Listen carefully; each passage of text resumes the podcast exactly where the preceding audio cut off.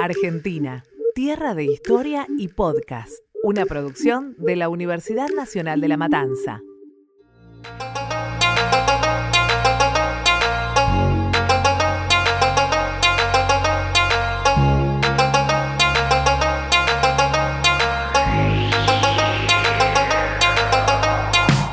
Bienvenidos a Argentina, tierra de historia y podcast, el lugar donde la ficción y la realidad se unen. Somos Julián Dante, Lorena Papayani y Agostina Carbone. Y los tres somos fanáticos de Argentina, tierra de amor y venganza. Y por eso nos juntamos a hablar un poco de esta novela, ¿no?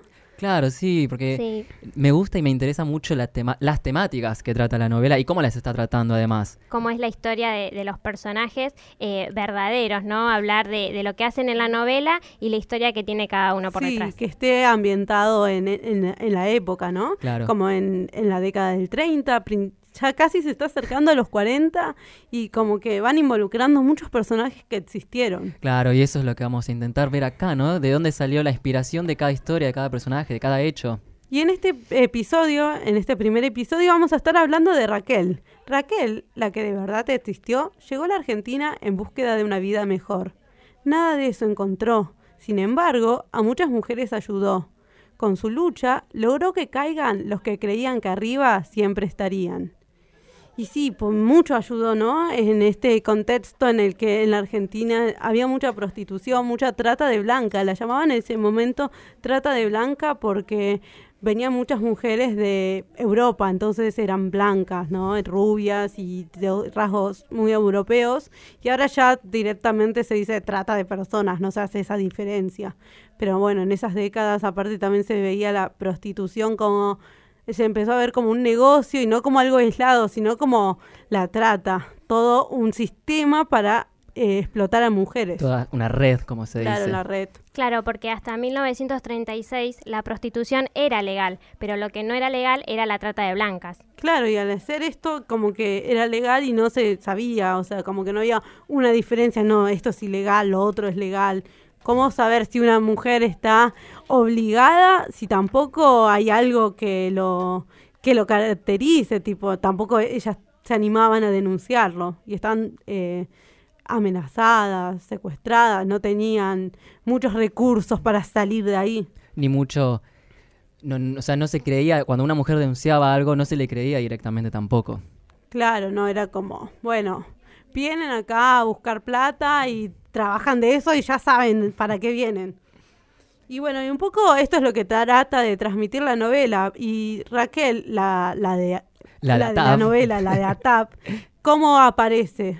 Bueno, nuestra Raquel, yo le digo nuestra Raquel, que es Raquel Zimmerman, es la personaje interpretada por Eugenia La China Suárez, que llega acá a la Argentina ya engañada, creyendo que iba a casarse, iba a encontrarse con un esposo acá para poder salir de la pobreza que estaba viviendo con su familia allá en Polonia. Claro, la, trae de allá Alfreda, que sería como la que va a buscar mujeres y les hace creer que tienen un marido que las va a esperar acá y como que las hacen casarse allá, les hacen firmar todo con ella para después traerlas acá y bueno, resulta que no hay nada de lo que se imaginan. Claro, y así fue como Raquel cayó en la red de la Swimigdal, que es el nombre verdadero que tiene, y entra al Varsovia, donde la espera el cafillo Trauman, y la madama Ivonne. Aparte es así de una, te, como de en el barco es como, bueno, vamos a Argentina, plata, un marido con plata, formar una familia, poder mandarle plata a sus hermanos que quedaron en Polonia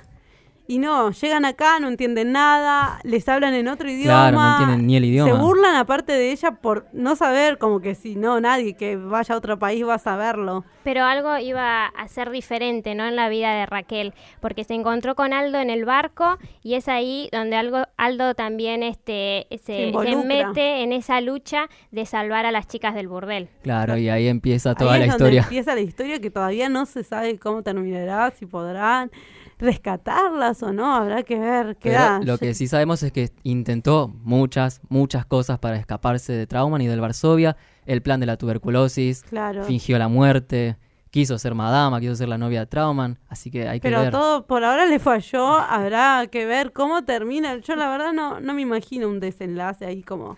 Queda raro porque es como hay mucha eh, toda una red que cualquier cosa que hagan eso lo más difícil eso es lo más difícil que no es solamente el burdel o trama sino que es la red con todos los cafillos todos los burdeles la policía la justicia. Bueno esto es como Raquel en la novela.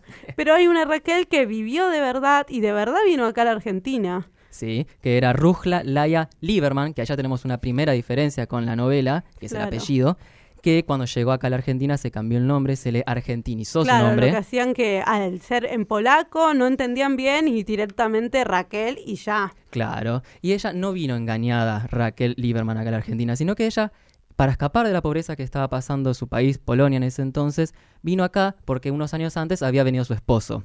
Y cuando llegó acá, encontró como una posible salida laboral para ganar algún dinero entrar a la prostitución. Claro, porque ella vino acá a la Argentina también con sus dos hijos y fue directamente a Tapalqué, en el sur de Buenos Aires, y se encontró que su cuñada era madama en un burdel de ese lugar. Entonces, después de que su marido em, murió por tuberculosis también, ella decide venirse a la capital federal y empezar a trabajar en uno de los burdeles. Y ahí es que empieza a trabajar en el Varsovia, donde estaba la madama Yvonne, y algo particular que tenía Raquel era que ella tenía un, un acuerdo, una especie de contrato ahí dentro del burdel. Claro, no era como todas. Claro, ella podía quedarse con un porcentaje mayor de lo que sus clientes pagaban. Pero bueno, aunque ella decidió hacer esto, que tampoco es que lo decidió porque no tenía muchas opciones, eran como la, la opción más eficiente, ¿no? Para ganar plata. Claro, o incluso en alguna forma la más sencilla, fácil o rápida, porque que las mujeres trabajaran en ese entonces estaba mal visto en realidad. Tampoco la iban a contratar en un trabajo como con una buena paga y eso. Y aunque ella aceptó esto, tampoco era que estaban en las mejores condiciones los prostíbulos. Tampoco creo que era lo que ella se imaginaba. Claro, porque de hecho la Suimigdal, que es donde ella cayó, la red de trata en la que cayó, era de las que mantenían peores condiciones a las mujeres. Y bueno, finalmente ella pudo denunciar a esta trata, a esta red. Claro, pero antes de, hacer la denuncia formal, intentó también, del mismo modo que vemos en la novela, intentó alguna forma de escaparse, o lo que intentó, que en un principio le funcionó, fue comprar su propia libertad. Ella, con lo que estaba recaudando y lo que se podía mantener de lo que pagaban sus clientes, pagó 1.500 pesos para poder liberarse. Y cuando quedó libre, se casó con un señor que se llamaba José Korn, pero no resultó como ella esperaba.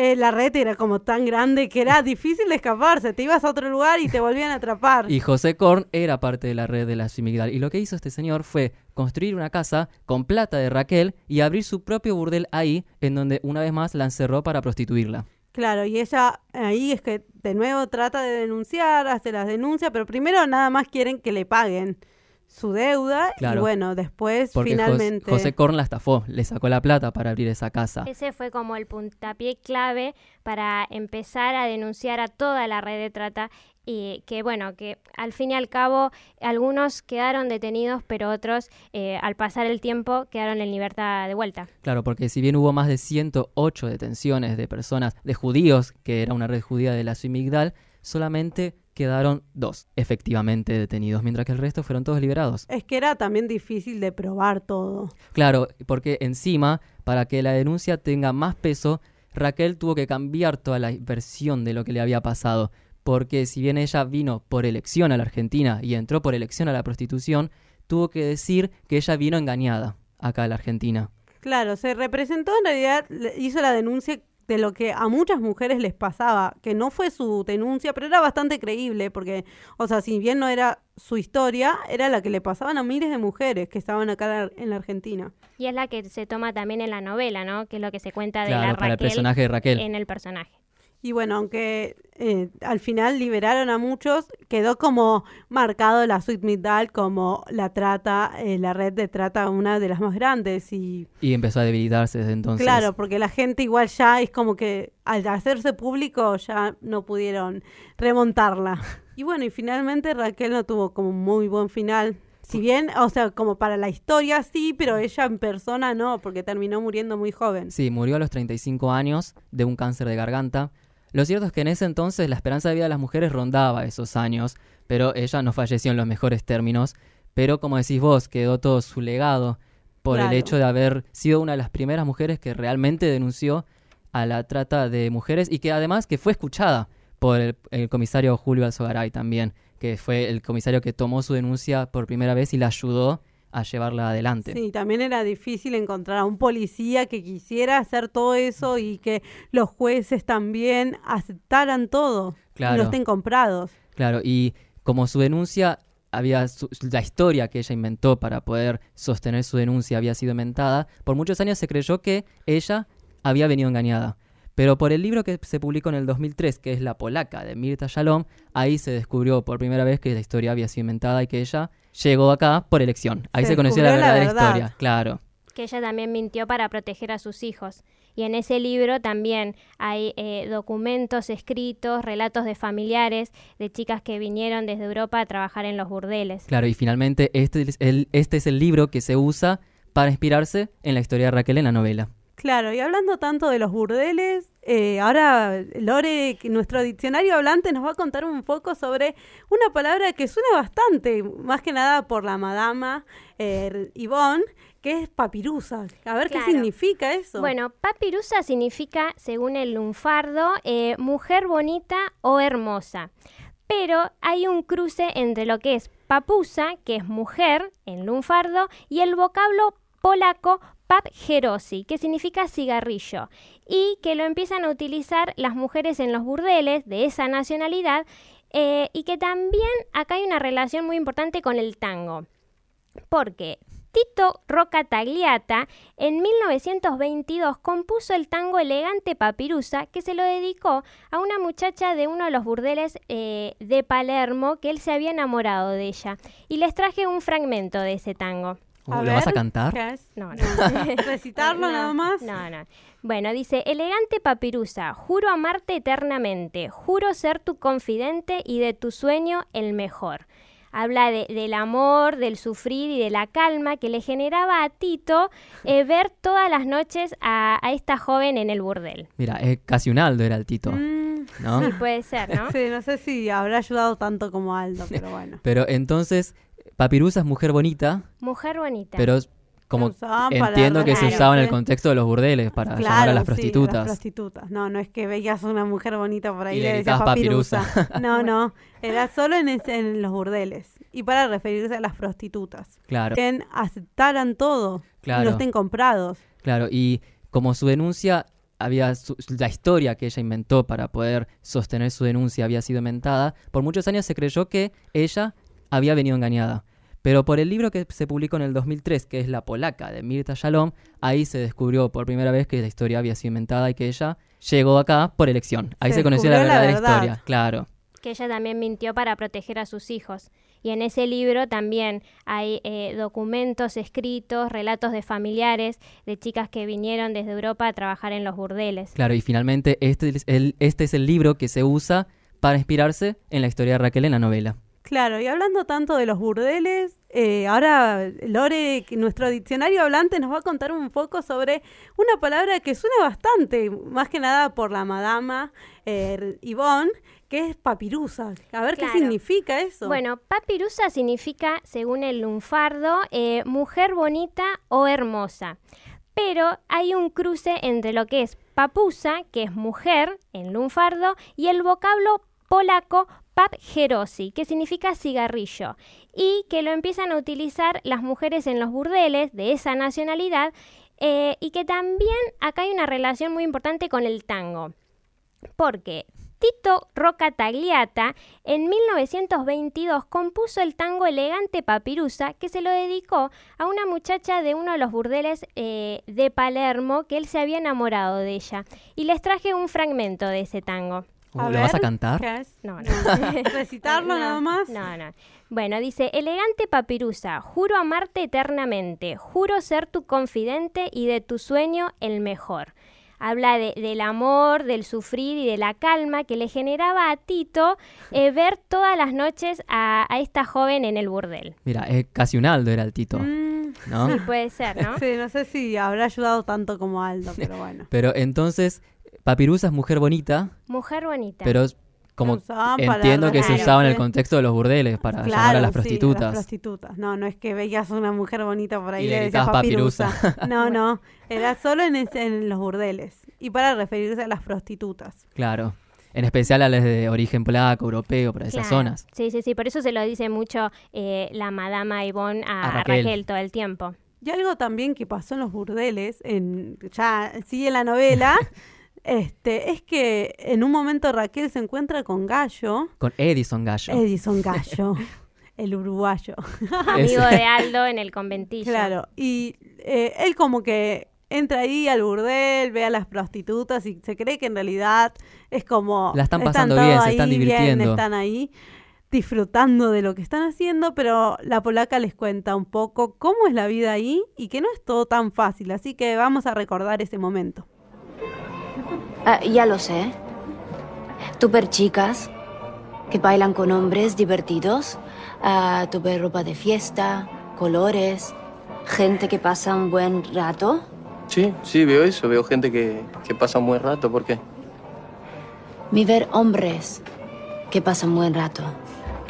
Veo mujeres soportando. Veo mujeres eh, que duele cuerpo y alma y tener que sonreír igual. Veo hombres que se emborrachan para divertirse y mujeres que se emborrachan para no sentir. Eh, permiso. Ahí, ahí,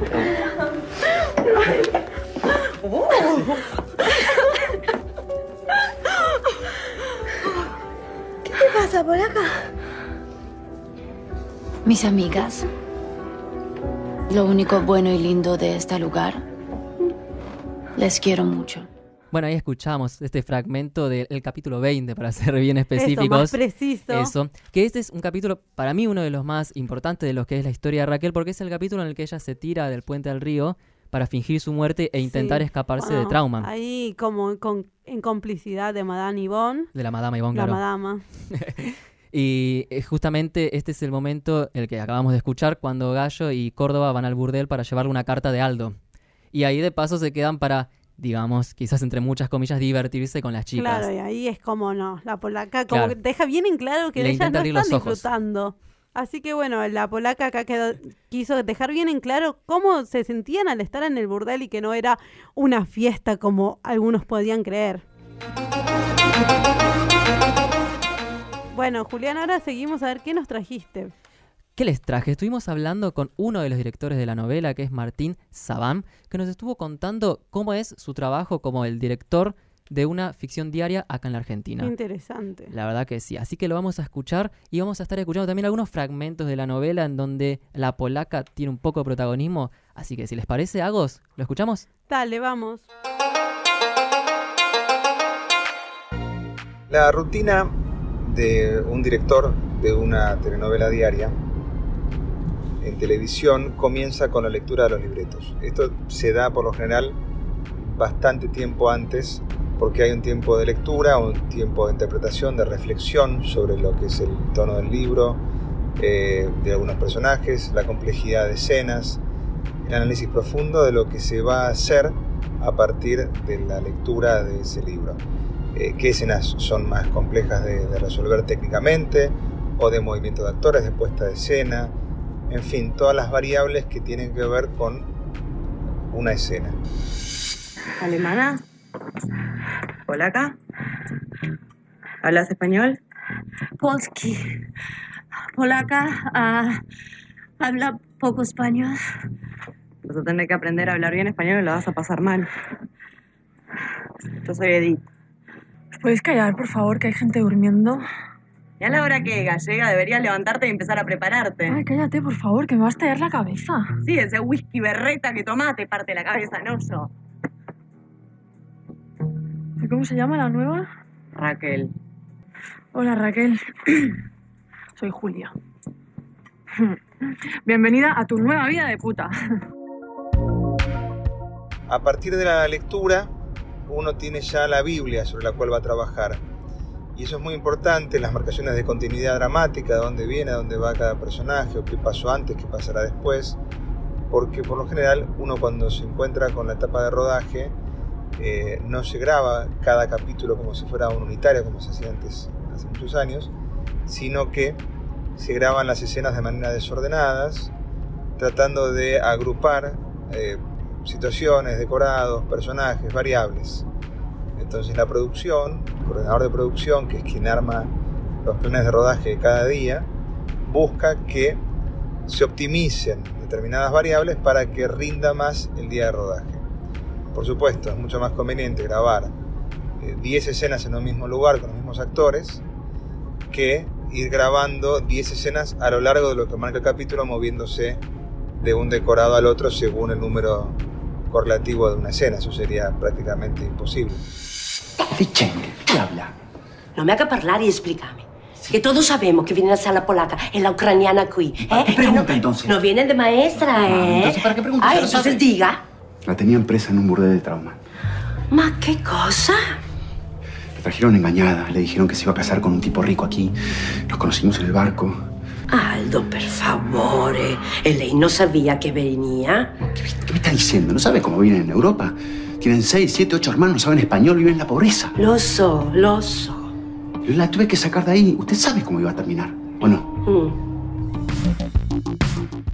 Después, el rodaje son 10 horas diarias, de lunes a viernes, en las cuales el proceso es, eh, se industrializa, se aceita y se agiliza de forma tal que uno pueda tener tiempo de hacer una puesta en escena a priori, leyendo la escena, interpretando, dándole el tono que uno considera en cuanto a movimiento de actores y emplazamiento técnico de cámaras y variables técnicas, para que uno pueda dejar eso armándose, uno se imagina cómo va a suceder y lo plantea de esa manera el equipo técnico, el equipo técnico lo empieza a armar para su ensayo posterior, mientras tanto uno va pasando letra con los actores. Yo voy a morir acá. No, no. Sí, voy a morir acá y no voy a ver nunca más a mi familia, yo ya sé. ¿Sabes qué? Nadie nunca se va a enterar de esto, nadie nunca va a saber ni que existí. Voy a ser un cuerpo sin nombre y en el medio de un cementerio al que nadie va a ir a llorarme. ¿Y mi familia? ¿Qué va a pensar? Que me casé con un hombre, que tuve un hijo, que bailo milonga y soy feliz. Nadie va a saber de tu tristeza, nadie va a saber de la mía. Nadie. Posteriormente el director va al control, eh, tiene 3, 4, 5, 2 la cantidad de cámaras que haya dispuesto la producción o el diseño de producción del programa y va cortando la escena de un plano al otro, dando un eh, comienzo a lo que es en este caso el relato audiovisual que tiene que ver con movimiento de actores, puesta en escena y el seguimiento audiovisual de esto. Una vez ensayado se corrige, se graba y si está ok se pasa a la siguiente escena. Bueno, ahí escuchábamos entonces a Martín Sabán, que es uno de los directores de la novela, junto a Sebastián Pivoto. Y lo que más me llamó la atención fue 10 horas de grabación Sí, diaria. la verdad es que es mucho. O sea, no sé, o sea, sí, es como un horario de un trabajo más o menos normal, pero estar pensando en las escenas, en que no las hacen Claro. todas de corrido. Toda la preparación Que capaz que que hay estás- de maquillaje, eh, el Vestuario. vestuario. es Más mucho el trabajo. ensayo previo que hacen de cada escena. Sí, sabe, repasar el libreto, todo. Y lo que me llama la atención que no sé cómo no se pierden eh, grabando una escena de algo que capaz que no grabaron lo anterior y como Claro. no perderse. Más en esta novela que tenés 10 historias en simultáneo. Sí, Claro Imagínate que- después armar todo el rompecabezas. Pasó algo muy similar con el casamiento de Lucía y Torcuato, que lo habían grabado, eh, una de las primeras escenas que grabaron la novela fue ese, el casamiento de ellos y que se pasó mucho tiempo después. Mira, Y sí, es como, no, no, no se pierden. Siguen el hilo de la y historia. ahí está el trabajo del director y todo de su equipo. Claro, y de ser estudiosos y leer todo en orden, porque si no, Se pierde, se desarma. Claro, no, sí. no logra el efecto que logra la novela al, al armarse de esta forma. aparte también hay como muchos, eh, bueno, está la parte de la guerra y después vienen en el barco, ya vuelven a la Argentina. Eh, no perderse es, es- el hilo argumental. claro. Y bueno, escuchamos también fragmentos, como les dije, tenemos, tuvimos a Raquel cuando llegó al burdel por primera vez, donde estaba Julia, Después cuando Aldo la llevó a su casa por primera vez, donde la recibió Fina, que no entendía bien qué, es lo que estaba pasando. Y tuvimos también a Helga, que es la prostituta ucraniana, que llega mucho tiempo después. Creo que es una de las mejores amigas ahí ya. Sí. La más bonita. Así que bueno, de Martín Sabán vamos a seguir escuchando en los próximos episodios, así que si tienen ganas de más, va a haber más. Siempre hay algo más. Y bueno, hasta acá llegamos por hoy y los esperamos en un nuevo episodio de Argentina, Tierra de Historia y Podcast. Nosotros somos Julián Dante, Lorena Papayani y Agostina Carbone. A cargo de la puesta al aire estuvo Matías Ávila, en la producción Julián Bernadás y con música original de Julián Dante.